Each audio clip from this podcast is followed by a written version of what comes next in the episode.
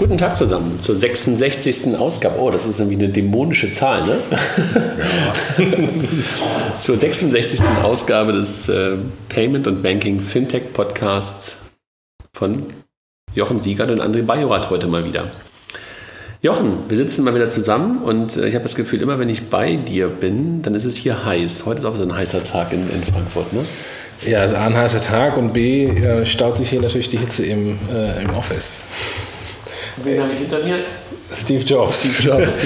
Kleine Anekdote am Rande. Wir hatten ähm, äh, neulich hier Hauptversammlung und da saß ein Anwalt ähm, eines unserer Shareholder und meinte, ob wir denn die Klimaanlage nicht hochmachen könnten. Und dann sagten wir fast aus der Pistole geschossen, die haben wir schon hochgestellt. ich hätte sagen sollen, eine Klimaanlage kann sich ein Startup nicht leisten.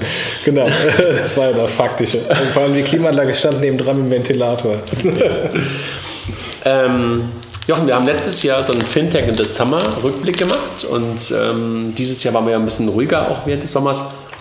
trotzdem gab es ja auch ähm, während der ganzen Sommerferien auch so ein paar Podcasts, aber trotzdem würden wir ganz gerne nochmal zurückgucken. Ne? Haben kein, kein Thema, sondern einfach nur mal zurückgucken, was uns gerade noch so in Erinnerung geblieben ist ähm, zu den letzten sechs bis acht Wochen. Die Sommerferien sind, glaube ich, jetzt auch in Bayern Ende der Woche vorbei, ja. sodass jetzt wirklich auch äh, ja. alle wieder zurück sein sollten aus den echten Sommerferien. Ähm, also wir wollen ein bisschen Status machen, ne? Status ja. Fintech. Ja, und außerdem haben wir dieses Jahr, äh, der geneigte Hörer hat es ja mitbekommen, ähm, nicht eine längere Sommerpause gemacht, sondern äh, trotzdem versucht, irgendwie Content zu liefern, auch wenn es jetzt nicht im wöchentlichen Rhythmus geschafft, äh, geschafft wurde. Aber zumindest haben wir den Sommer einigermaßen auch mit Content überbrückt. Genau, auch wenn wir manchmal den Hinweis bekommen haben, wir warten auf euch, aber irgendwie, obwohl wir jetzt zu sechs sind, die das machen, schaffen wir es fünf, schaffen wir es auch nicht immer, ähm, dass wir das hinbekommen. Was haben wir für aktuelle Entwicklungen, die wir momentan sehen? Ähm, also eine, eine Entwicklung aus, aus meiner Sicht ist, wir sehen extrem viele Hubs, Innovationszentren, Inkubatoren, die wie Pilze aus dem Boden sprießen. Von allen Beteiligten, also von, von Fintechs äh, oder Fintech-Inkubatoren, äh, die sowas machen, von den Banken, ähm, von externen, die eigentlich mit, ähm, mit unserer Industrie gar nichts zu tun haben, aber da ein Geschäft drin sehen, als, als Shared Office etc. Also äh, sehr, sehr viel von diesen, von diesen Wachstumszentren für Startups, wo man teilweise sich auch fragt, ähm, gibt es denn überhaupt so viele Startups äh, für diese ganzen Inkubatoren und, äh, und Hubs, äh, die da angeboten werden? Ja, gerade in Frankfurt ist ja jetzt, glaube ich, gerade losgegangen. Ne? Letzte Woche war, glaube ich, dann die Vorstellung hier in diesem neuen Gebäude. Wie heißt das? Po Poly... Pollux. Pollux. Also Castor und Pollux an der Messe, das sind schon alte Gebäude. Mhm. Ähm, und da war, ich glaube, die Commerzbank mal drin oder noch immer drin, weiß okay. ich nicht. Ich kann mich immer erinnern, dass da Commerzbank-Logo drauf war. Ähm, und, ähm, und da ist jetzt der offizielle Fintech-Hub in Frankfurt, mhm. gefördert vom Land Hessen und, ähm, und der Stadt Frankfurt. Aber wir haben ja auch noch den Hub von der Deutschen Börse. Ähm, wir haben ähm, ein paar private Hubs. es gibt auch ein InnoLab ähm, Inno jetzt von der DZ Bank zum Beispiel. Genau, wir haben, wir haben den Inkubator schon lange. Wir haben Fintech Group, die einen Hub hat. Äh, Fintech. Die Digital Factory von der Deutschen Bank. Ach, die genau. Ja. Also wir haben, wir haben relativ viele ähm, Initiativen hier. Ähm, ja, muss ich zeigen, was sich durchsetzt. Mhm. Ähm, ich hatte am Montag auch ähm, das Glück, Andreas Hacketal nochmal zu treffen, der das mhm. Thema ja auch ähm, mhm. begleitet aus der ähm, Uni heraus, ähm, aus dem Unibator. Ach genau, da gibt es auch einen Unibator. Aus dem genau. Unibator heraus, äh, die ja jetzt irgendwie auch dahin gehen und äh, der erzählte auch, dass man halt versucht. Und ich glaube, es ist ja auch richtig, also diese Zentren zu schaffen oder ähm, Kummel oder Punkte zu schaffen, wo man zusammenkommt, ist bestimmt gar nicht schlecht. Aber es, glaube ich, muss sich gerade so ein bisschen äh, rütteln, welcher Punkt es denn wirklich ist. Ne? Also gerade in der Tat, gebe ich dir recht, gibt es relativ viele Hubs oder Inkubatoren. Es gab auch eine Übersicht irgendwo kürzlich im Netz, wo mal 41 Inkubatoren und Hubs irgendwie weltweit rausgesucht worden sind. Und ähm, Deutschland war ja lange Zeit relativ still da drin und jetzt gibt es immer eine ganze Menge und mal sehen, was daraus entsteht. Ne? Wobei ich glaube, es kommt natürlich auch darauf an, wo jetzt äh, ein Gründer oder ein Startup im Lebenszyklus ist. Also jetzt zum Beispiel ein Unibator, die, die ehemalige Fachhochschule, jetzt die University of Applied Sciences, machen, haben jeweils einen eigenen Hub. Ähm, und das macht durchaus Sinn, wenn ich jetzt irgendwie in der Uni äh, oder aus der Uni heraus was gründe, dass ich natürlich noch uninah sitze. Und wenn dann irgendwann das nicht mehr sinnvoll ist, ich dann in einen anderen Hub gehe oder ein eigenes Office äh, mir, mir dann hole. Also insofern, äh, es kommt auch immer wirklich darauf an, wo bin ich jetzt gerade im Lebenszyklus als Startup. Ich glaube, es ist nur eine Herausforderung, dass man äh, nicht einfach nur, in, äh, weil man sich ein InnoLab gibt, als Unternehmen plötzlich innovativ wird. Ne? Ähm, also das ist, glaube ich, die größte Herausforderung, dass es halt nicht nur einfach nur als Feigenblatt genutzt wird und äh, so eine Art Projekt, jetzt sind wir mal, jetzt machen wir mal Fintech, jetzt wissen wir, wie es geht, sondern das muss halt ähm, vom Mindset, das ist ja ein Beginn, sowas zu machen, aber da muss, glaube ich, mehr hinterstecken, als nur zu sagen, wir versuchen das jetzt mal und dann nach einem halben Jahr festzustellen, hat nicht funktioniert und sind irgendwie keine Produkte draus geworden, die sofort zu fliegen kommen, sondern es ist etwas nachhaltig, äh, es muss mit, mit mehr Nachhaltigkeit angegangen werden.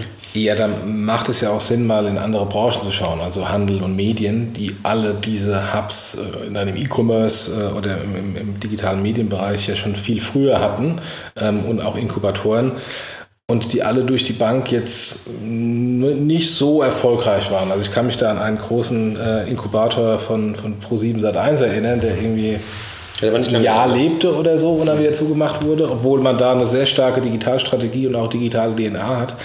Und, und ich bin, bin vollkommen bei dir. Das, das, das Problem ist, ähm, nur weil ich Investments mache und weil ich da so einen, so einen kleinen Think out of the box Zentrum habe, wo da ein paar Verrückte rumspringen, heißt noch lange nicht, dass ich meine Bankprozesse und meine Bankprodukte äh, digitalisiere. Ja. Ähm, und hoffentlich nicht nur Verrückte, sondern eigentlich Leute, die eigentlich Ahnung von dem Thema haben. Ja, nee, Verrückte in Anführungsstrichen war natürlich, äh, dass immer so die als die Verrückten von den normalen Bankern gesehen werden. Ja. Also das ist etwas, was wir sehen, ähm, können wir gerade noch gar nicht richtig einordnen, außer dass wir diese, ähm, diese Wahrnehmung gerade haben. Da sind viele und da passiert was und äh, was das Richtige ist und wer das Richtige ist, wird man, glaube ich, sehen. Ich glaube halt, ähm, diese Mischung aus das kommt aus irgendeinem gewissen, äh, aus, aus irgendeinem Unternehmen heraus, aus einem Konzern heraus, plus eine Offenheit kann, glaube ich, äh, ganz vielversprechend sein, wenn es denn gelingt, die Assets, die ein großes Unternehmen, was was mitbringt, auch wirklich zu nutzen. Also wir haben mal mit Jan, mit Jan Sessenhausen mal, wenn du dich erinnerst, ich glaube mhm. in einer der allerersten Folgen, ähm, zweite, glaube ich, zweite Folge ja. darüber gesprochen, der das ja super kritisch sieht. Ja, der sagt, das funktioniert nie, ja, das passt einfach nicht zusammen, das passt einfach von der Mentalität gar nicht zusammen. Eigentlich müssen wir mit Jan mal ein Update dazu machen, ne? weil der lacht sich ja nicht immer nur, nee, eigentlich nicht, eigentlich ist er traurig darüber, dass so viel Geld ähm, in, in, in so einer, aus seiner Perspektive Quatsch investiert wird. Aber gut, lassen wir das mal so stehen. Jan, du bist mal demnächst wieder fällig für den, für den Podcast. Vielleicht dann diesmal mit, mit Raphael oder so. Die kennen sich auch ganz gut, die beiden. Wobei ich meine, ähm, wenn man auch mal schaut. Mal, für wen ist das was? Also genau, wer, wer genau. zieht da am meisten raus? Genau, wenn man mal schaut, jetzt beispielsweise in London dieses, dieses, dieses Beispiel, dieses, dieses Level 39 ist ja, ist ja A, nicht nur ein, ähm, äh, so, so, so, eine Speerspitze von Fintech in, in, der, in der City in London, ähm, sondern hat sich auch rauskristallisiert, dass da die Banken ihre innovativen Leute einfach reinsetzen, dass sie in einem innovativen Kontext sich bewegen und dann daraus äh, Projekte bauen, ähm, die für die Bank dann ähm, ähm, äh, hoffentlich neue Prozesse, neue Produkte herbeiführen. Ja. Also ein paar Sachen sind rausgekommen. Viel ist natürlich auch wieder unter den Tisch gefallen, aber das ist halt so bei den neuen Themen. Wird man sehen. Also Level 39 ist natürlich immer das Vorzeigebeispiel schlechthin ähm, und das Startup Bootcamp, ähm, Fintech ja auch. Ja. Das sind ja so die beiden Dinge, die einem das Vorzeigeteil sind. Lass uns mal überraschen. Da ist London natürlich dann durch die Zentralität manchmal auch ein bisschen im Vorteil. Was gab es noch? Also du warst letzte Woche bei Banken im Umbruch. Ähm, eigentlich sozusagen die Konferenz, ähm, wenn es um das Thema Digitalisierung von Banken geht, ähm, vom, ups, vom, vom, vom Handelsblatt ähm, ja organisiert, ähm, wo eigentlich auch immer alles zusammenkommt und wo jetzt so seit zwei Jahren, vielleicht auch seit drei Jahren jetzt auch mehr und mehr Fintechs auch Bestandteil sind. Ne? Ähm, ja, also war, war eine, war eine äh, super interessante Veranstaltung. Ich habe allerdings jeweils nur ähm, die Vormittage gesehen. Ähm, nachmittags musste noch mal was arbeiten und ähm, fand aber ähm, die, ähm, wie der Johannes von, von, von Moneymeets äh, so schön äh, äh, getweetet hat, die Dinosaurier, ähm, die nach dem Meteoriteneinschlag sich erklären müssen, die habe ich mir angeschaut und es war wirklich interessant. Äh, also Cryan, Zielke, äh, Weimer von der HVB, ähm, äh, Weber von der UBS. Wen fandest du am besten? Ähm, ehrlich gesagt fand ich Cryan am besten, okay. ähm, weil er inhaltlich am, zumindest den Eindruck hatte, am tiefsten drin zu sein. Mhm. Also entweder hat er einen guten Redenschreiber gehabt oder, oder er ist wirklich am meisten drin und vor allem ähm, die Art und Weise, wie er halt auch im Kontrast aufgetreten ist zu früheren Deutschen Bank-Vorstandsvorsitzenden ähm, und wie teilweise auch so ein paar ähm, zwischen den Zeilen Ohrfeigen verteilt wurden von ihm. ähm, fand, ich, fand ich sehr beeindruckend. Also ich fand ihn, fand ihn insofern da mit Abstand dem äh, besten, den man am meisten abgenommen hat, nach Weimar von der HVB. Der hat auch beeindruckt. Das hattest du mir geschrieben, den habe ich kürzlich auch mal irgendwann kennenlernen dürfen, fand ich auch. Ähm, der sehr nah dran ist und sehr interessiert ist. Ne? Und ja. ich hatte diese Woche auch nochmal eine, eine kleinere Veranstaltung, wo ich auch jemanden, einen sehr, sehr hohen Top-Banker habe kennenlernen dürfen. Und was man da einfach nur wahrnimmt, ähm, Klar, wir sind mittlerweile halt auch in einem Alter, wo man einen ja auch ernst nimmt. Ja, das ist ja jetzt nichts mehr, dass ja wie nur total junge Wilde irgendwie auf, auf die alten Etablierten treffen, sondern die sind ja teilweise fast jünger als wir. Ähm, aber was man da halt merkt, dass da eine totale Offenheit ist. Ne? Also wenn man vor zwei Jahren oder vor anderthalb Jahren mit jemandem über Digitalisierung oder Fintech hätte reden wollen, wäre da gar keine, gar keine Offenheit da gewesen. Ja. Und ich habe sowohl bei dem Theo Weimar als auch jetzt ähm, ähm, bei so einem anderen großen Banker den, oder ähm, renommierten Banker, den ich da kennenlernen durfte, war das echt so, dass es ähm, spannende, 5 Euro, aber war das sie wirklich wert sind, äh, Diskussionen waren ähm, auf Augenhöhe und mit Augenhöhe ist ja auch so ein schönes, schöner Begriff, den wir immer wieder mal in das Thema einbringen, ähm, wo einfach wirklich ganz, ganz stark ähm, äh, Interesse einfach von, von, von, von Bankerseite auch da ist. Ne? Und ich glaube, dass Weimar und, und, und äh, Crine das wahrscheinlich irgendwie auch haben rüberbringen können. Ne? Ja, ich meine. Äh, und auch ein Need der Veränderung. Genau. Es ist ja eigentlich nichts Neues. Und, ähm, und wenn man jetzt die Fintechs in Deutschland anschaut, ist keines der Fintechs auch nur so weit, um überhaupt ähm, auf, auf den Relevanzkreis eines der CEOs zu kommen, vom, vom, vom, vom Geschäft her. Mhm. Ähm, ist ja vollkommen vernachlässigbar, was, was die deutschen Fintechs da bislang ähm, gemacht haben. Allerdings die Unfähigkeit oder die teilweise Gelähmtheit der Banken im Bereich, ihr Kernbankensoftware zu aktualisieren, Produkte zu aktualisieren. Ich meine, es gibt ja das Beispiel von der Deutschen Bank mit dem Magellan-Projekt, dass sie eine Milliarde in der Aktualisierung ihres Kernbankensystems versenkt haben und ähm, das Projekt abgebrochen haben nach einer Milliarde. Ähm, das ist jedem der CEOs bekannt. Und das wird natürlich durch die Fintechs und durch die Bewegung der Fintechs nur noch mehr gestresst, weil wenn ich als CEO meine Leute frage, warum machen wir das nicht und bekomme 100.000 Antworten, warum die IT schlecht ist und langsam ist, äh, dann habe ich natürlich als CEO manchmal auch meine Gedanken. Und ich glaube, das ist eigentlich der Hauptgrund, warum sie, warum sie darüber ähm, äh, nachdenken, beziehungsweise, vielleicht können wir dann nachher nochmal drauf kommen, äh, Digitalisierung bietet natürlich auch Möglichkeiten zur Rationalisierung ähm, und ähm, auch Personalabbau. Und Crine hat ja auch bei der, bei der Veranstaltung gesagt, die Deutsche Bank hat 25 bis 30 Prozent der Leute zu viel. Ich glaube, dass ähm, Fintech dort einfach als Katalysator wirkt und ähm, nochmal deutlicher aufzeigt, dass Geschwindigkeit nicht unmöglich ist sondern dass man halt auch durchaus mit, mit neuen Wegen oder mit neuen Partnerschaften halt auch Geschwindigkeiten aufnehmen kann, die man ansonsten als Bank nicht mehr gewohnt war. Das ist, glaube ich, etwas, und das kann natürlich dann auch dazu führen, was du gerade beschreibst, dass da auch Personaleinsparungen oder Personalreduzierungen mit einhergehen. Aber ich glaube, es geht vor allem um Speed. Ja, aber ist das was Neues? Also das habe ich noch, als ich äh, fürs Produktmanagement einer Bank zuständig war, auch schon gemacht mit IT-Providern, ja, äh, separate Lösungen das gebaut. Das ist gar nichts Neues. Ich glaube, das, ich glaube nur, dass ähm, die Wahrnehmung auch auf so, einer, auf so einem C-Level, auch auf so einem CEO-Level, ähm, dass Geschwindigkeit mittlerweile relevanter ist, ja. dass die jetzt angekommen ist, dass schon ja. immer mit IT-Providern zusammengearbeitet wurde, das ist keine Frage. Ja. Aber dass da halt jetzt neue IT-Provider daherkommen, die eigentlich noch viel zu klein für eine Zusammenarbeit mit einer Bank sind, aber die halt Geschwindigkeit da reinbringen, das ist, glaube ich, etwas, was einfach im, im Mindset sich verändert ja. hat. Ja, ja, und ich meine, Sie sehen natürlich auch, wie Technologie, wie schnell sich Technologie durchsetzt und wie manche Anbieter, die halt den Zug verschlafen, äh, siehe Nokia, wie schnell die auch wieder weg sind. Mhm. Ähm, und das ist ja auch eine Geschwindigkeit, die, die teilweise atemberaubend ist ähm, und nicht nach dem Motto, na, ich bin jetzt CEO und äh, die schwierigen Dinge lasse ich mal meinem Nachfolger und äh, bis da irgendwie das negativ aus, sich auswirkt, bin ich sowieso schon äh, längst pensioniert. Diese, diese Denke funktioniert nicht mehr. Absolut. Das führt auch dazu, so generell, äh, worüber wir gerade gesprochen haben, dass es sozusagen auf, ähm, auf, der, ähm, auf, der CEO, auf dem CEO-Level angekommen ist, führt auch dazu, dass man eigentlich momentan keine Veranstaltung mehr findet, ähm, die irgendwas mit Bank zu tun hat ähm, oder in irgendeiner was mit Gründung zu tun hat. Also beide Seiten, sowohl Bank als auch Gründung, wo Fintech nicht eine, nicht eine Rolle spielt. Ne? Also wir hatten jetzt, gerade war die ähm, das Pirate Summit ähm, äh, in, in, Köln, was ja eine tolle Veranstaltung ist, wo auch Fintech stattfand, wo auch Insurtech stattfand.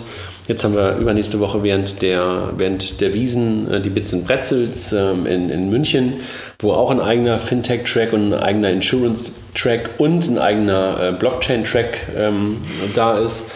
Also die Fintech Week in, in, in Frankfurt, äh, in, in, Hamburg, die, die im Oktober stattfindet, also da ist momentan echt immer noch Bewegung drin. Also fast äh, jede Veranstaltung hat irgendwie Fintech ähm, im Programm. Ne?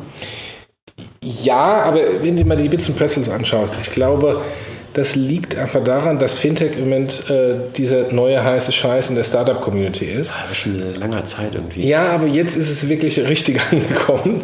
Und, ähm, und deswegen, wann immer es irgendwie um Startups geht, geht es im Moment um Fintech. Mhm. Ähm, was ja auch nicht gut ist. Eigentlich sollte, nee. sollten auch diverse andere Themen da angesprochen werden, aber das Thema Fintech dominiert das im Moment so ein bisschen über.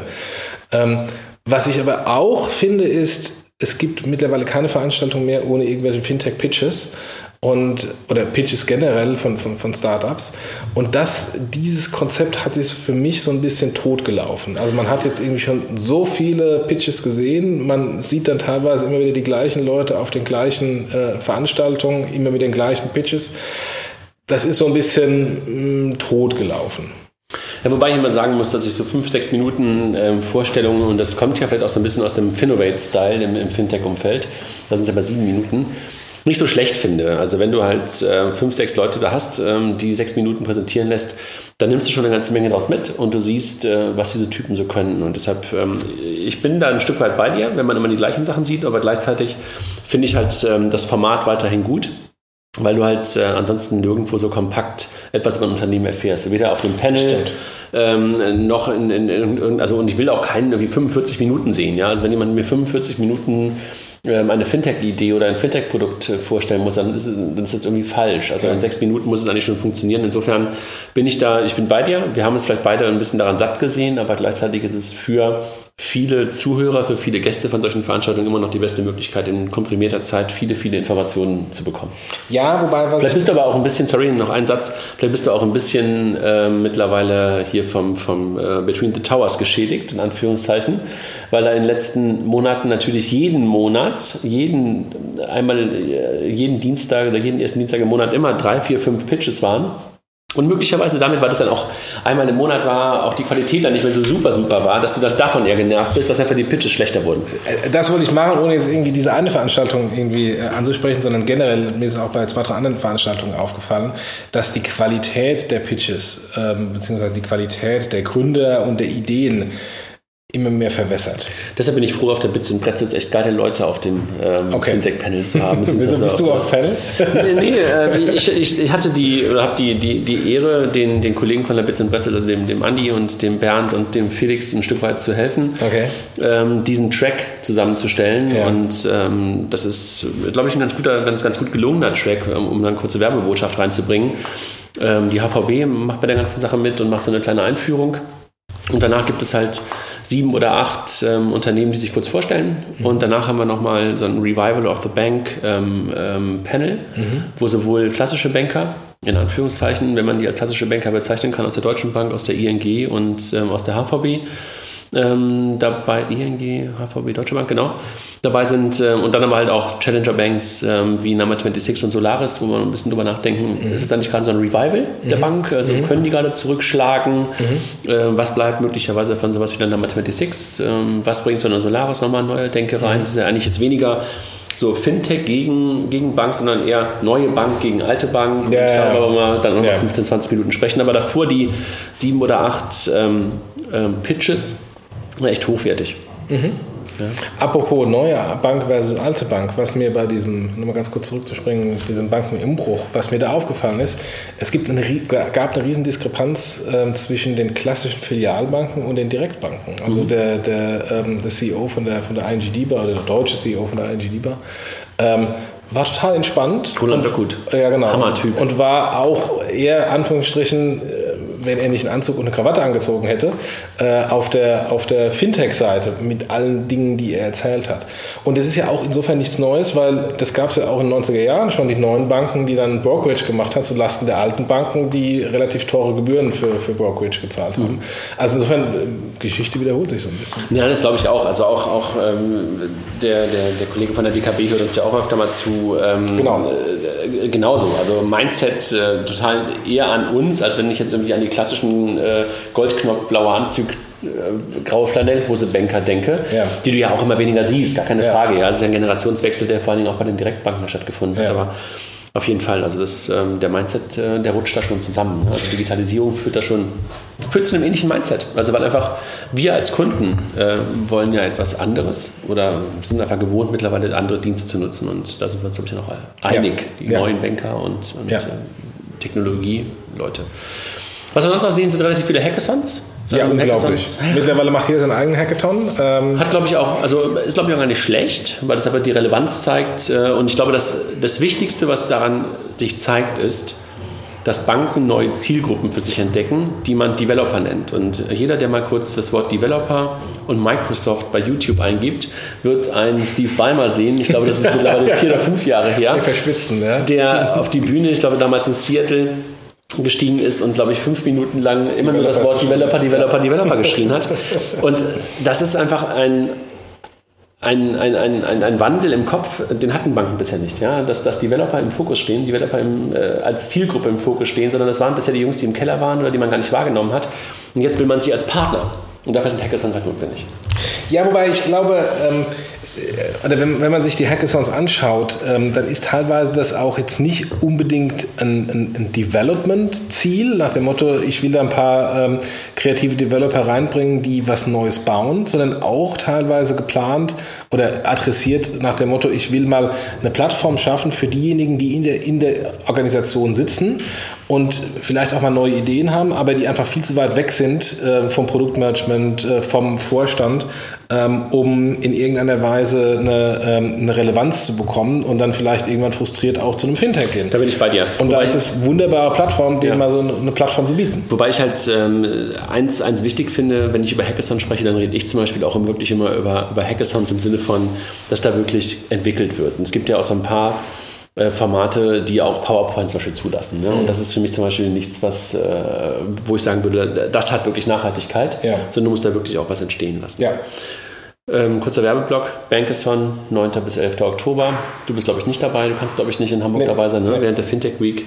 Ähm, ist, glaube ich, ähm, eine, ähm, ja, eine super Veranstaltung, die wir da hoffentlich auf die Beine. Oder nein, es ist eine super Veranstaltung und ähm, ich bin, ich bin ähm, schon wirklich sehr begeistert darüber, wer als Partner dabei ist und wer als Sponsoren dabei ist und ähm, freue mich darauf, dass wir im Oktober da in, in Hamburg so viele Leute zusammenbekommen. Apropos mal den Werbeblock gleich weiter. Bitte. Ähm, wir haben, das ist jetzt vielleicht eine Stunde her, wo, äh, ähm, haben erfahren, dass wir bei dem Finanzblock Award. Finanzblock Award von der Comdirect Bank, ähm, von der Jury unter die Top 10 lesenswertesten Finanzblocks ähm, äh, gewählt wurden und insofern auch eine Chance haben, neben dem Publikumspreis, den wir hier auch schon ein paar Mal gestresst haben, dass bitte für uns wählt, was mittlerweile vorbei ist, dann auch von der, von der Fachjury ähm, äh, gewählt werden können. Und da rund um diese ähm, äh, Woche in, in Hamburg, äh, wo auch der, äh, der Bankathon stattfindet, ist dann auch die Verleihung der Awards. Sind wir mal gespannt. Äh, Fintech Week und da genau. Glaube, an dem Donnerstagabend oder Freitagabend, ja. bin ich gar nicht ganz sicher. Da wird es gemacht. Ähm, wir haben über Speed gerade schon mal kurz gesprochen, also über Speed im Sinne von ähm, Geschwindigkeit. Ähm, und du hattest äh, mir gerade ein Bild gezeigt, ähm, wo eigentlich so eine der Vorzeige-Speed-Banken, nämlich die Fidor, mittlerweile schon sozusagen wieder als Oldschool ähm, gezeigt wurde ähm, und einfach neue Banken wie die, wie die, wie die Solaris ähm, und, und Atom Bank, glaube ich, ähm, schon wieder als die äh, neuen Speedy-Banken dargestellt wurden. Ne? Ja, das ist das, was ich vorhin schon sagte, die, die Geschwindigkeit nimmt so rasend zu. Ähm, und äh, jetzt ist eine Fidor Bank, wird von allen ja eigentlich als die innovative Bank oder eine der innovativeren, wenn nicht sogar die innovativste Bank gesehen. Und die war in der Grafik schon äh, quasi, gehörte wieder dem alten Eisen an, äh, nach dem Motto, die wird ja schon von, von mehreren anderen Banken überholt, links und rechts, und, ähm, und ist quasi schon nicht mehr relevant. Wenn man natürlich jetzt aus Sicht eines klassischen Bankers da drauf schaut, dann wird einem da Angst und Bange. Ja. Ähm, aber es zeigt einfach nur, wie schnell sich das Rad dreht. Ähm, man muss da auch nicht jedes Mal bei jedem neuen Trend unbedingt dabei sein. Ähm, aber ich glaube, relevant ist einfach zu schauen, was machen denn die Neuen, wie differenzi äh, differenzieren sie sich denn von den Alten und was von den Punkten, wo sie sich differenzieren, ist denn für alle Beteiligten, sei es für eine abgehängte innovative Bank, pseudo abgehängte innovative Bank oder für eine tatsächliche äh, klassische Bank, was ist da relevant und was ist weniger relevant? Weniger relevant. Lass uns ein paar Themen vielleicht noch so an, anklopfen. Wir haben irgendwie, oder so ein paar Themen so, ähm, anklopfen klingt dämlich, ähm, äh, anreißen wollte ich eigentlich sagen. Ähm, das Thema Small Medium Business Banking haben wir schon mal ein paar Mal angesprochen. Ähm, da gibt es gerade auch, ähm, glaube ich, gestern auf Gründerszene einen Artikel zu, dass da gerade so zwei neue Player eigentlich daherkommen, die den Kollegen von Number 26 ähm, vielleicht ein bisschen nacheifern. Nämlich das Thema Banking für Freiberufler, für kleine Firmen genauso einfach zu machen, wie die es eigentlich wollen, mit anderen Features als bei Number 26, nämlich genau die Small Medium Business Features ähm, und Holvi und Contest sind die beiden, die da gerade gestern genannt worden sind. Was hältst du davon? Also ich habe mein privates von meiner kleinen UG, mein Geschäftskonto bei der Fidor übrigens. Also Sie haben das auch schon gemacht.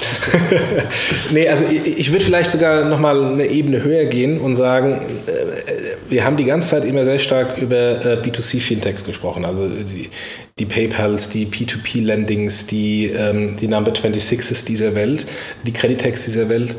Ähm, und der, der Firmenkundenbereich ähm, ist immer so ein bisschen drunter weggefallen. Ähm, das lag aus meiner Sicht an zwei Gründen. Nummer eins, wenn ich jetzt irgendwie ähm, Startup-Entrepreneur bin, dann liegt das Retail-Banking mir natürlich näher, weil ich als Kunde kenne. Ähm, und das Firmenkundengeschäft ist natürlich komplexer ähm, und bedarf mehr Know-how. Mhm. Und ich habe im Moment das Gefühl, dass genau dieser Knoten auf dem Firmenkundenbereich, also B2B, Fintechs, sich so langsam löst. Man sieht immer mehr Anwendungen, die von dir erwähnten SMB-Banking-Lösungen, äh, Kreditlösungen, das bisschen was TraxPay macht, ähm, wo Factoring. sich Factoring, wo sich sehr, sehr viel im Moment tut. Ähm, und für mich, aber das mag natürlich sein, dass ich da mit meinem TraxPay-Filter drauf schaue, für mich ehrlich gesagt fast mehr als im Retail-Banking im Moment. Aber wie gesagt, das mag mein persönlicher Filter sein. Nee, aber das, das Gefühl habe ich auch und haben wir, glaube ich, auch schon ein, zwei Mal angesprochen, dass es ja auch notwendig ist. Ne? Also ähm, wahrscheinlich ist der der Sales Cycle dann noch ein bisschen schwieriger und auch möglicherweise die Kundenakquise auch nicht ganz so leicht, weil du erstmal weniger natürlich hast, weniger Masse ähm, und dann manchmal die Stickiness des Kunden, der da ganz hintersteckt, auch nicht ganz so groß, äh, auch nicht äh, so, so gering ist, weil natürlich auf Prozesse dranhängen ne? und nicht nur ein Konto, also so private Prozesse wie, mhm. wie äh, Daueraufträge und Lastschriften, sondern halt auch ein bisschen mehr. Aber ähm, umso, umso erstaunlicher, dass da eigentlich bisher noch nicht viel mehr passiert ist, weil gerade im Small Medium Business, also SME, wie du sagst, äh, Bereich, das Banking ist ja so genau zwischen Privatkunden und Firmenkunden. Nirgendwo bist du eigentlich richtig aufgehoben. Ja. Ja, und dass da etwas Neues entsteht, auch gerade so Richtung ähm, Steuervorauszahlung. Also viele, viele von diesen Freiberuflern haben ja einfach das Problem, dass die das nie im Blick haben, wie viel ähm, Umsatzsteuervoranmeldungen sie eigentlich machen müssten, wie viel sie eigentlich zurückhalten müssten. Und genau in diese, in diese Richtung geht jetzt zum Beispiel ein Contest, also die ja. darauf einen Fokus haben. Und die Holvi-Jungs haben ja eher einen etwas, ähm, ich glaube mal, etwas allumfassenderen Ansatz, dass die halt sagen, du hast bei mir auch einen E-Commerce-Shop, du kannst natürlich irgendwie auch ähm, E-Commerce-Payments annehmen und dergleichen mehr.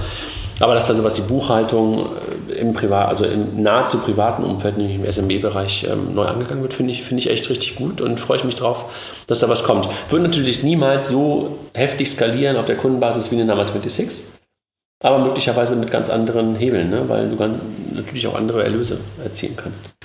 Und es äh, spielt dann immer noch so sehr auf der Fachebene ab, weil das Interesse, ähm, jetzt ins Handelsblatt zu kommen, ähm, ist nicht so groß, weil das machen halt die Retail- Banking, Fintechs, um Kunden zu akquirieren. Am Handelsblatt auch nicht wirklich. Ähm, gut, vielleicht, vielleicht im SMI-Bereich gehst du ins Handelsblatt, ja, aber, ähm, aber zumindest in die klasse, klassische Publikumsmedien. Äh, und Handelsblatt ist da halt immer sehr vorne dran, weil die halt immer sehr stark über Fintechs berichten. Ähm, Aber, aber das Marketing über die Presse, äh, wo man dann auch bekannt von und dann einfach die Logos der, der, der Presse und der Fernsehsender, wo man als Startup erschienen ist, das ist bei den B2B-Fintechs so nicht in dieser Notwendigkeit gegeben und deswegen bekommt man es auch vielleicht nicht so stark mit. Oder wenn man es mitbekommt, siehe 360T hier in Frankfurt, dann ist äh, schon so ein Mammut äh, daraus geworden, dass man kaum noch was dagegen machen kann. Mammut klingt da aber ein bisschen äh, gemein, weil das ist ja genau die falsche Beschreibung. Mammut ist ja eigentlich fast tot. Nee, muss nicht ja, es ist, ist, extrem groß geworden und verkauft worden. Und ganz ehrlich, ging mir genauso. Also ich habe erst erstmal von 360T was gehört, das war irgendwie kurz vor, vom, vom Exit.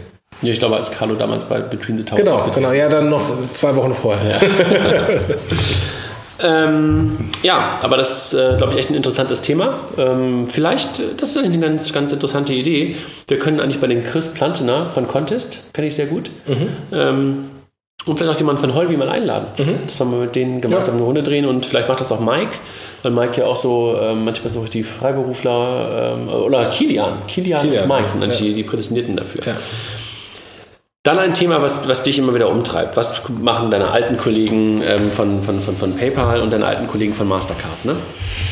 Ja, ich muss sagen, erstmal generell Pay Payment, da ist einiges passiert. Äh, auf der PayPal-Seite ist ähm, unser gemeinsamer Freund Arnulf Käse äh, nicht mehr da. Ähm, wir wussten das ja schon etwas länger, ähm, als, als es öffentlich war, aber der gute Arnulf ähm, hat, ich glaube, zehn Jahre war bei PayPal Mehr als zehn Jahre, ein bisschen mehr. Ich glaube, ich glaube ehrlich gesagt, äh, nee, nicht zehn, ja, doch neun, glaube ich, 2007. Nee, nee, er hat einen zweiten Sabbatical gemacht. Also Dann hat er 2006 das Ganze gemacht. Ja. Also nach dem Giro Paylaunch. Pi mal Down zehn Jahre. Äh, bei PayPal ist er jetzt, äh, hat er die Seiten gewechselt und ist jetzt äh, einer von den die, die bösen VCs geworden.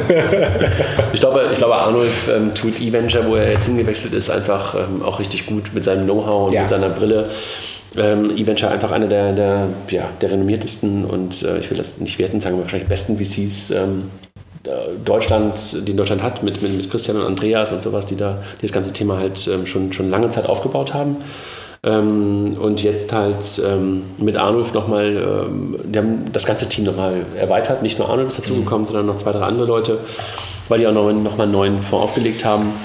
Ich glaube, Arnulf mit seiner, mit seiner ähm, Fintech-Brille, aber halt auch mit seiner Brille generell auf Business ist, glaube ich, da einfach eine unglaubliche Bereicherung. Und ähm, ich durfte das so ein bisschen miterleben, wie er sich da auch die Gedanken zugemacht hat. Und ich glaube, es passt total. Also ich freue mich total für ihn, ähm, dass er das gemacht hat. Und ich glaube, nach zehn Jahren PayPal ist wahrscheinlich auch nochmal Zeit gewesen, ja, ähm, ja. das Ganze irgendwie nochmal ja. äh, noch was Neues zu machen. Also herzlichen Glückwunsch. Aber wir wollen eigentlich weniger über Arnulf sprechen, sondern vielmehr über das, was PayPal mit Mastercard und Visa macht.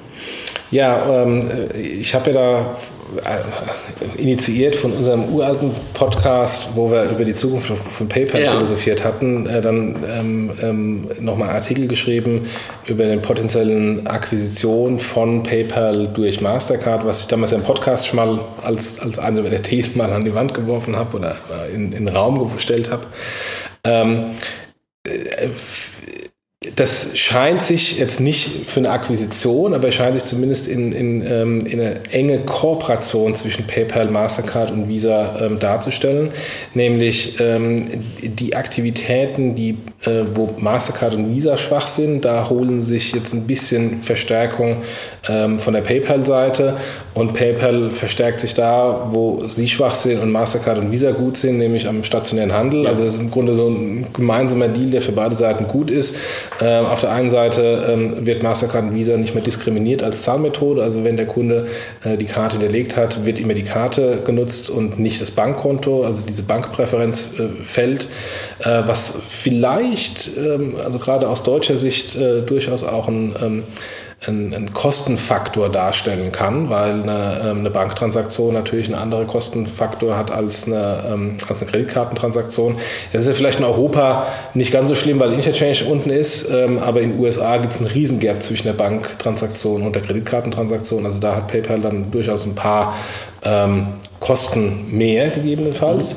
Ähm, aber auf der anderen Seite ähm, ist halt immer dieses Damoklesschwert äh, über dem Kopf von PayPal gewesen, nach dem Motto, was macht denn Mastercard und Visa, wenn die mal die Muskeln spielen lassen als Scheme, können die immer noch irgendwie dumme Regeln schreiben und das Leben von PayPal schwer machen.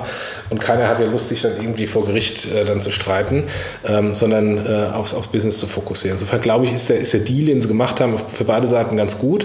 PayPal bringt oder ermöglicht damit das, was sie die ganze Zeit immer versucht haben und wo sie vollkommen gescheitert sind, nämlich der, der Gang an den Point of Sale über die Infrastruktur von Mastercard und Visa. Ähm, und ähm, aus meiner Sicht ist das sind das alles die Synergieeffekte, ähm, die, man, die man auch für eine Akquisition äh, heben könnte oder heben sollte, schon vorweggenommen. Äh, jetzt einfach nur die Frage, hat einer von den zwei Großen vielleicht noch Spaß, ähm, mehr im E-Commerce zu machen und dann PayPal ganz zu schlucken? Wie ist denn der, der Market Cap von, von Mastercard und Visa im Vergleich zu PayPal? Ähm, habe ich jetzt nicht 100% im Kopf. Ähm, ich glaube, Mastercard, also ich weiß noch damals, als ich einen Artikel geschrieben habe, das ist auch wieder ein paar Wochen her, ähm, Mastercard war ungefähr doppelt so hoch in der Market Cap als PayPal, aber von den KPIs, also Umsatz und, äh, und ähm, also primär Ertrag, Revenue, waren sie mehr oder weniger gleich auf. Sie haben nur mehr Profite, deswegen haben sie einen äh, höheren Leverage. Okay. Äh, und Visa ist, glaube ich, doppelt so stark wie Mastercard. Okay, also viermal. Oder nicht ganz so stark wie Mastercard. Äh, nicht ganz doppelt so stark wie Mastercard, aber es ist ein riesen Gap zwischen Mastercard und Visa. Okay. Und jetzt möglicherweise nochmal größer? Durch und die Deutschland, äh, durch die Europa? Äh, nee, das war, das war nach der Europa. Okay. Dann ist mein Arsch in Gefahr, ne? Ja, Apple Pay. Wir hatten ja gestern die ähm, Keynote, die ich leider nur die ersten 30 Minuten anschauen ich konnte. Ich habe sie gar nicht angeguckt. ich, ich habe einfach euch zugehört auf, auf, Twitter und auf Slack.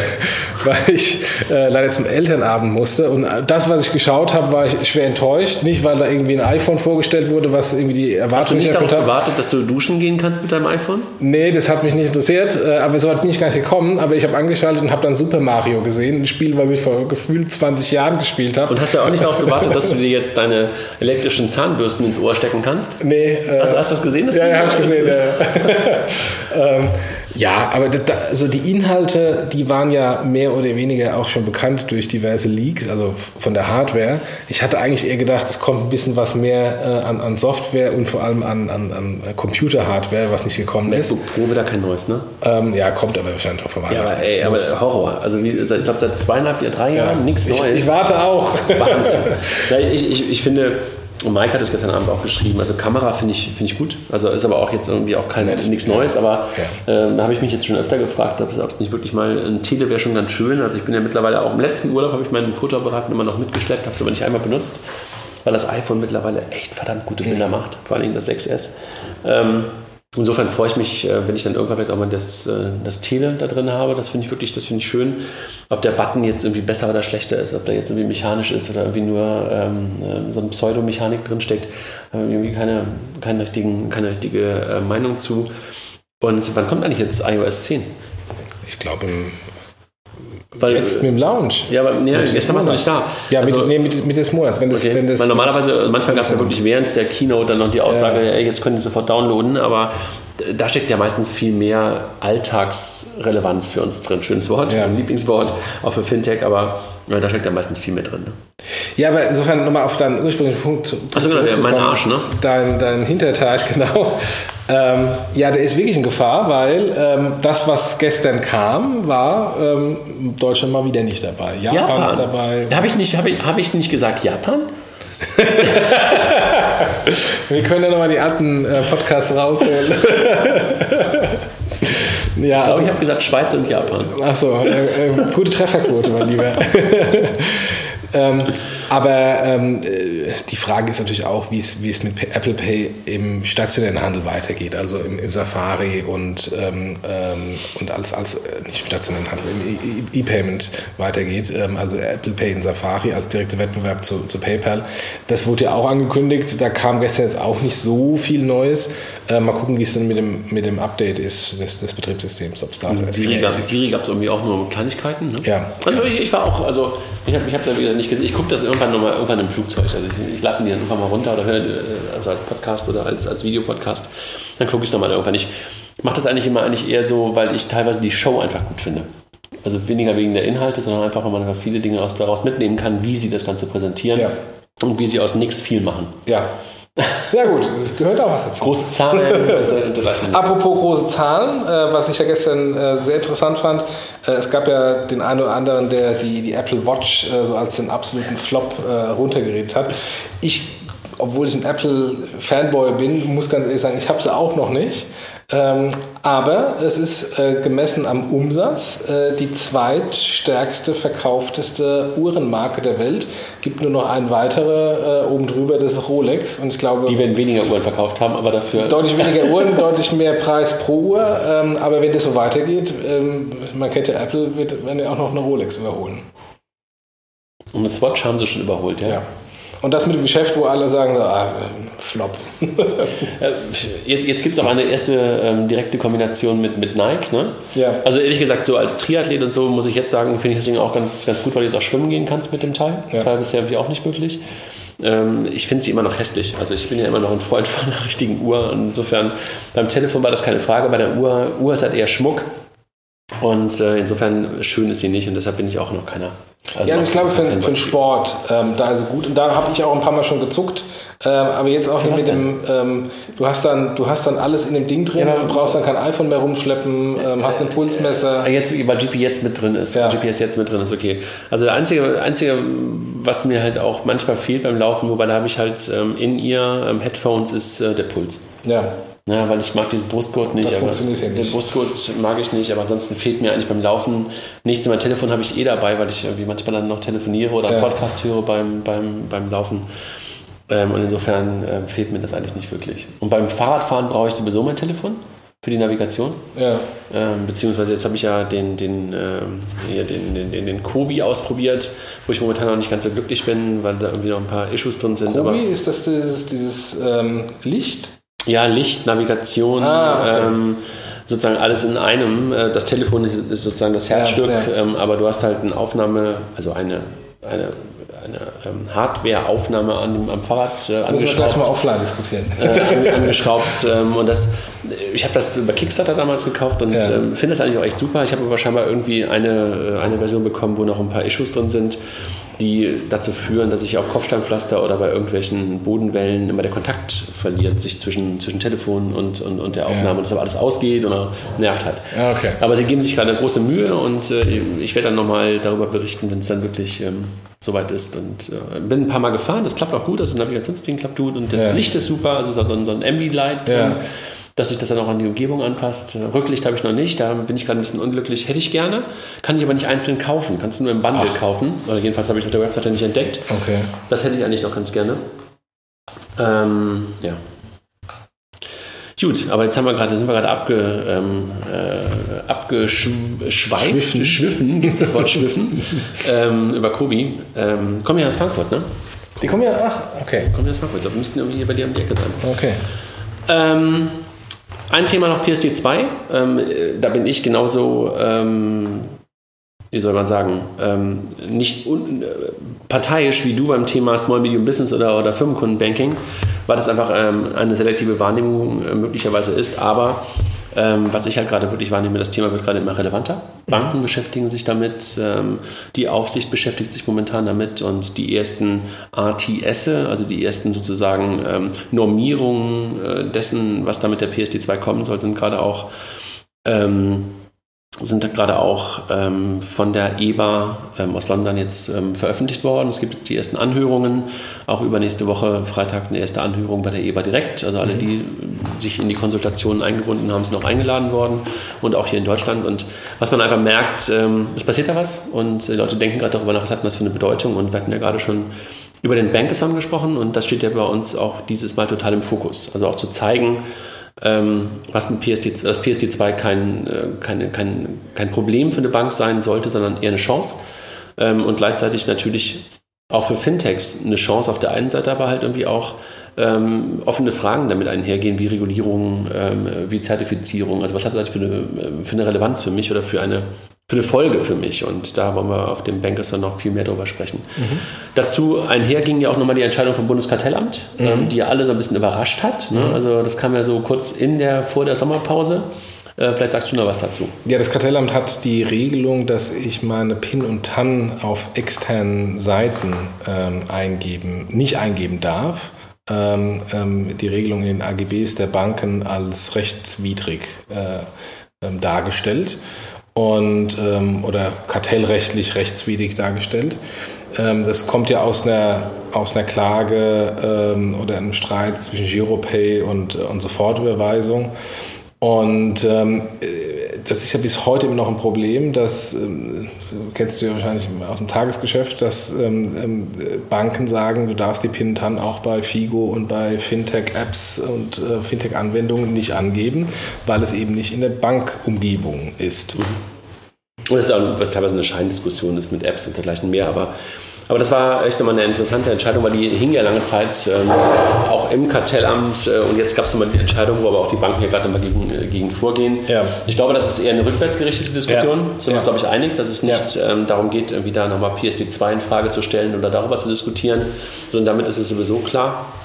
Und damit auch alle, die heute unterwegs sind, beziehungsweise vor dem ich glaube, Februar oder März 2014 mit dem, mit dem Geschäfts Geschäftsmodell unterwegs waren, der jetzt mit PSD2 auch ähm, Bestandsschutz haben mhm. ja, und damit also ein Grandfathering-Recht hast, äh, dass du das weitermachen kannst. Heißt aber, nach hinten gerichtet äh, gibt es da nochmal eine kleine Auseinandersetzung zwischen, äh, zwischen dem Kartellamt und den Banken, die wahrscheinlich einfach nur Angst vor einer Strafzahlung haben. Ja, genau. Also wenn ich natürlich jetzt ähm, ähm, ein Payment-Anbieter bin, äh, der genau das propagiert hat und seit Jahren ähm, sagen Banken, es dürfte nicht und die Kunden dann eben vielleicht nicht auf diesen Button gedrückt haben, ist ja entgangener Gewinn und ähm, da kann man auch eine relativ große Summe aufsetzen. Von daher das ist natürlich ganz logisch, dass die Banken da jetzt dagegen vorgehen, ähm, um ähm, ja, einen Präzedenzfall und somit dann Kompensationszahlungen zu vermeiden. Ja. Dann hat man das Thema, ähm, ich glaube vor zwei Wochen ungefähr, die Postbank angekündigt, jetzt Kontoführungsgebühren einzu, einzuführen. Ne? Kontoführungsgebühren einzuführen, stimmt, ja, richtig. Ja, wobei, also ähm, ich habe das auch nur so ein bisschen am Rande verfolgt. Ich glaube, es ist nicht für alle, sondern nur für diejenigen, ähm, die unter 3000 Euro Gehaltseingang haben. Ich glaube, das ist äh, eine alte Regel. Also die konnten sie, glaube ich, nicht ähm, aufweichen. Da mussten sie, glaube ich, dran festhalten. Ja. Dass du ähm, unter über 23 bist, glaube ich, oder ja. über 22 und äh, weniger als 2000 Euro Gehaltseingang im Monat. Ja. Ähm, für die gibt es jetzt ein, äh, eine Kontoführungsgebühr. Ja. Ähm, Frau Klöß hat das auch in der Süddeutschen in einem Interview nochmal begründet, warum und wieso und dass das ja irgendwie auch alles recht ist. Ich muss ja ehrlich sagen, ich finde, für diese Infrastruktur, für das, was die Bank mir liefert, bin ich auch durchaus bereit, Geld zu bezahlen.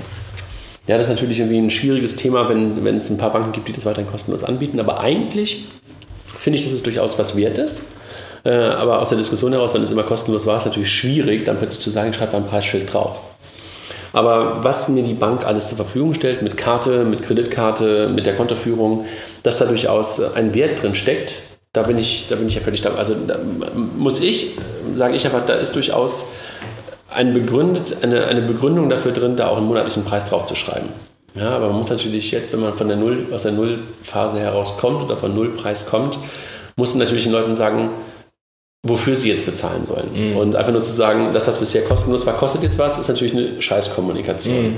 Deshalb musst du das natürlich anreichern mit, mit, bestimmt, mit einer Story, mit, mit, mhm. mit möglicherweise Mehrwerten, dass du halt auch eine Begründung dafür hast. Was, glaube ich, Ramin, äh, unser gemeinsamer bekannter Ramin, ähm, Niroman von, von Finlieb ähm, auch auf der Banken im Umbruch sagte, dass nach dem Postbank Ankündigung der Kontowechseldienst von FinReach deutlich nach oben gegangen ist. Ja, um 40 Prozent. Um 40 Prozent, Wahnsinn. Jetzt ähm, muss man nur gucken, wo FinReach implementiert ist, dann weiß man, welche Bank, Braunbank da primär äh, von profitiert hat. Gratulation. ähm, aber ich würde nur mal kurz anknüpfen, dem, was du gesagt hast mit, mit dem Service und dem Pricing. Also erstmal, ich finde, die Postbank hat in der Kommunikation da sehr offen und sehr transparent kommuniziert. Ähm, für mich extrem überraschend gewesen, weil ich hätte irgendwie gedacht, die würden da irgendwie was an den Haaren herbeiziehen, warum sie jetzt die Preise erhöhen. Fand ich gut, fand ich in der Kommunikation sehr, sehr gut. Ähm, äh, es ist natürlich immer schwierig, die Preise zu erhöhen ähm, und da dann ihnen eine Rechtfertigung zu bringen, insbesondere wenn es noch andere Banken gibt, die es noch kostenlos anbieten. Und da bin ich ganz der Markt. Ich bin auch bei der Bank, die weiterhin kostenlose ba äh, Kontoführung hat. Aber wo du wahrscheinlich auch ein Mindesteinkommen einzahlst. Äh, wo ich natürlich auch ein, mein Hauptgehalt reingeht und dann falle ich auch über die Schwelle da von den 2000, ja. Ähm, drei. auch drei. und ähm, und, ähm, du bist ja unter 23, daran liegt das. Achso, genau. 23 mal 2. ähm, und, und solange es ähm, Kontomodelle gibt, die das anbieten, ihn auch in einem Service, ähm, wo ich eben keine Filiale und Filialinfrastruktur mitschleppen muss, bin ich nicht gewillt, irgendwie zu einer Bank zu wechseln, wo ich das, wo ich das mitbezahlen muss, wenn ich brauche. Mache ich auch einen Haken in der Diskussion, können wir wahrscheinlich irgendwie auch nochmal äh, separat führen. Aber ich finde generell, dass einfach Leistung durchaus, äh, also an, in Anspruch genommene Leistung durchaus Geld ähm, Ja. kosten darf. Ja, ja, kein- kein- Und das ist einfach meine, Ja. meine These dahinter. Ja. Kann ich eigentlich das Konto meiner Tochter, was er dann irgendwie, die ja auch unter 23, kann ich das eigentlich nicht zu meinem Konto machen? also wenn ich jetzt Pfennigfuchser wäre, könnte man, naja, egal. Wie gesagt, es gibt, noch, es gibt noch einige Banken, die kostenlose Kontoführung anbieten. Das Thema Depotwechsel ist diese Woche auch live gegangen äh, bei der DKB, ne? Richtig. Kompletter digitaler ähm, Depotwechsel, also aufgebaut auf der Idee des Kontowechselservices. Genau. Äh, ich warte ja auch noch auf das Thema Kreditkartenwechsel, ähm, aber das ist, glaube ich, ähm, auch kein großes Thema, was irgendwie, nicht, was irgendwie unmöglich wäre, sondern was einfach, glaube ich, nur gebaut werden muss. Ne? Ja. Dann die Sparkassen und äh, ich glaube, Herr Fahn schon war ja auch auf der Bank im Umbruch, ne? ähm, hat, glaube ich, ähm, auch dort über das Thema Jomo gesprochen. Ja. Ähm, Jomo, was heißt das eigentlich? Your Money, Your Money? Joghurt mit Obst. Ja ähnlich wie Figo. Also to go. in der, in der Original-Patent hieß, glaube ich, Joghurt mit Obst. Ähm, Your Money, ähm, die Sparkassenantwort sozusagen ähm, auf äh, viele Fintech-Angebote heute. Ähm, was hältst du davon? Äh, Wir haben ja da einen ganzen Podcast drüber gemacht und nur spekuliert, weil wir nichts wissen. Ähm, Und ich, äh, erstens finde ich es interessant, ähm, es gibt kaum Leaks, anders als bei dem anderen Digitalprojekt. Ähm, Und die Leaks, die, sie, die es gibt, ähm, Sind sehr die sind, nee, die sind äh, sehr strategisch gemacht. Da wird mal bei Twitter ein schönes Foto äh, gestellt. Also äh, das ist kein Leak, sondern ist Marketing. Ähm, klar, es gibt wahrscheinlich den einen oder anderen, da gucke ich dich jetzt gerade an, die den äh, einen Geschäftsführer sehr gut kennen und wahrscheinlich da ein paar Infos haben, Aber die nichts darüber sprechen. die nicht darüber sprechen und die es nicht an die Presse geben. Genau. Ähm, äh, also was ich sehe, ähm, sieht gut aus, aber ich habe es noch nicht getestet. Von daher äh, lasse ich mich sehr überraschen. Aber was ich insofern ähm, wirklich den Hut ziehen muss vor allen, die an dem Thema arbeiten, ist, wie gut orchestriert die Kommunikation ist, wie professionell das gemacht wird ähm, und wie teilweise auch ähm, so ein bisschen selbstironisch die Kommunikation äh, getrieben wird. Ähm, das ist genau das Gegenteil von dem, was wir mit PayDirect gesehen haben. Ähm, liegt vermutlich auch daran, ähm, dass es da kaum Gremienabstimmung gibt und die einfach machen können ähm, oder vielleicht nicht so eine heftige Gremienabstimmung. Aber ähm, ich muss sagen, von der, von der Kommunikation, wie die die ganzen Social-Media-Kanäle spielen, was sie, was sie bespielen, extrem professionell, extrem gut gemacht. Der Jochen ist voll der Fanboy. Ja, jetzt, muss, wir müssen ja nicht jedes Mal bashen. Wir Hat ihr alles Mist gemacht? Nee, gar nicht. Ähm, das, ist, das ist echt gut gemacht. Ich habe da keine Aktien drin, ich will keinen Job. ähm, es ist einfach nur gut gemacht. Und das muss man auch mal honorieren. Absolut. Also ich, ich glaube ja auch, dass, dass, dass die Leute sich da einfach auch gerade unglaublich viel Mühe geben, weil sie einfach auch wissen, ähm, also die, die handelnden Personen und beziehungsweise die daran beteiligt sind, ähm, dass sie einfach auch eine Antwort geben sollten. Also dass Ja. es einfach auch an der Zeit ist, äh, mal, mal wirklich auch ähm, was ordentliches, eine ordentliche Antwort oder ein ordentliches Produkt ähm, rauszugeben. Insofern glaube ich, dass da wirklich auch relativ viel, ähm, viel Wille da drin steckt, das irgendwie anders zu machen und gut zu machen. Ich bin wirklich, also ich, ich lasse mich wirklich gerne überraschen. Oder ich lasse mich überraschen, was wirklich dann final bei rauskommt. Ähm, und was es wird. Also ob es halt irgendwie wirklich ein richtig geiles Produkt für alle Sparkassen wird oder ob es möglicherweise dann doch nur so fragment, äh, fragmentalisch oder äh, eingesetzt werden kann. Das wird, glaube ich, die interessanteste Frage, ob sich, und das ist vielleicht der Unterschied zwischen PayDirect und, und, und Yomo, bei Yomo reden halt nur Sparkassen miteinander, was ja schon auch 400, keine Ahnung, 10 plus Verbände plus DSGV und sowas sind. Bei PayDirect waren natürlich irgendwie ganz viele Banken nochmal im, im Boot, sodass die, die Orchestrierung der Kommunikation nochmal deutlich ähm, anstrengender sein wird. Ähm, aber auch bei den Sparkassen kenne ich aus eigener Erfahrung, auch wenn ich heute feststellte, dass es sieben Jahre her ist, ähm, dass ich da zuletzt äh, gearbeitet habe, ähm, ist natürlich auch eine interessante Frage, ob sie es hinbekommen, dann auch alle hinter sich zu bringen und Ja. dann auch zentral kommunizieren zu können. Heute geht es vielleicht noch, Ja. weil sie halt noch nicht wirklich Produkt versprechen oder das Produkt kommunizieren, sondern eher sehr geschickt und sehr gut. Das hast du ja gerade auch beschrieben. Ähm, virales Marketing, kann man das so, glaube ich, nennen. Ja. Virales Marketing machen. Ähm, und ich bin wirklich auch mal gespannt, ähm, was da was dann im Final daraus wird. Also ich drücke echt die Daumen. Also wäre wär echt cool, wenn sie, da, wenn sie da echt ein cooles Produkt rausbringen. Cool ist da vielleicht überstrapaziert, strapaziert, aber echt ein gutes Ja, Produkt. ja. im Sinne des Kunden rausbringen. Äh, vielleicht noch ein zu PayDirect. Diejenigen, die Jumo machen, haben auch Ahnung im, von dem Produkt im Tagesgeschäft. Das ist bei PayDirect teilweise immer noch so, dass halt Leute in Positionen sitzen, die vom E-Payment historisch keine Ahnung haben. Kann ich nichts zu sagen. Das lasse ich jetzt mal so stehen. Wir haben gerade schon über Postbank gesprochen. Ähm, einher mit, mit, mit der Ankündigung ähm, der Kontoführungsgebühren hat die Postbank Multibankenfähigkeit eingeführt. Ähm, interessanter Move, genau das sozusagen fast zeitgleich zu machen. Ich glaube, das war wirklich äh, innerhalb von zwei Tagen Unterschied. Oder ich glaube, es war sogar so, dass samstags Frau Klöß das Interview in der Süddeutschen gab zur Einführung der Kontoführungsgebühren und gleichzeitig die iPad-App des Finanzmanagers, heißt der, glaube ich, bei der Postbank, rauskam mit Multibankenfähigkeit. Mhm. Also, was man da sieht, das Thema, was, wo ich ja auch wieder ein bisschen related bin, nicht bei der Postbank, aber zu dem Thema, ähm, nimmt halt gerade bei Banken unglaublich zu. Ne? Ja. Die Deutsche Bank-App, ähm, du hast über John Crine vorhin schon gesprochen, wir haben über die Deutsche Bank schon ein paar Mal gesprochen, wir haben über die Deutsche Bank-App schon ein paar Mal gesprochen, weil die einfach auch da ja einfach einen neuen Fokus gesetzt haben. Nicht den typischen Fokus, den wir bisher von Banken bei Banking-Apps kannten, Funktionen, Funktionen, Funktionen, sondern sich ganz klar das Thema, dem Thema User Experience ähm, gestellt haben und haben jetzt einen Preis gewonnen. Ne? Richtig, haben wir Red Dot Award für Design äh, gewonnen. Ähm, kurios, muss ich sagen. Ja, aber Glückwunsch. Ähm, ja, also einmal Glückwunsch, Michael, genau. Michael, Michael und Team, Chapeau. Ja, als ich das erste Mal gelesen habe, so, aha, ähm, äh, war mir so ein bisschen der Mund offen, dass, dass eine Banking-App überhaupt dafür in Frage kommt, so ein Award äh, zu gewinnen. Also insofern unglaublich. Ja, echt ähm, toll. Also freut uns wirklich. Ja. Dann wird das Thema Blockchain, womit du dich ja auch mehr und mehr beschäftigst, ähm, relevanter. Und äh, es gibt so die erste, jetzt hier wieder so eine Private Blockchain, die von UBS Santander und Deutscher Bank gerade ähm, äh, initiiert wurde und wo sie sich gerade mit beschäftigen. UBS ja schon länger, Deutsche Bank ja auch noch in einem anderen Konsortium, glaube ich, Ja. in, in New York mit Banken zusammen. Wo man über das Thema Trading nachdenkt, glaube ich. Ne? Ja, da gibt es ein, da gibt's ähm, ein Settlement-Coin, nennen Ja, wir das, ja. ähm, damit die quasi ihre, ihre Settlements unter den Banken im, in den Hintergrundsystemen, also im Korrespondenzbankverhältnis, ähm, über, darüber abwickeln, statt ständig Geld hin und her zu transferieren.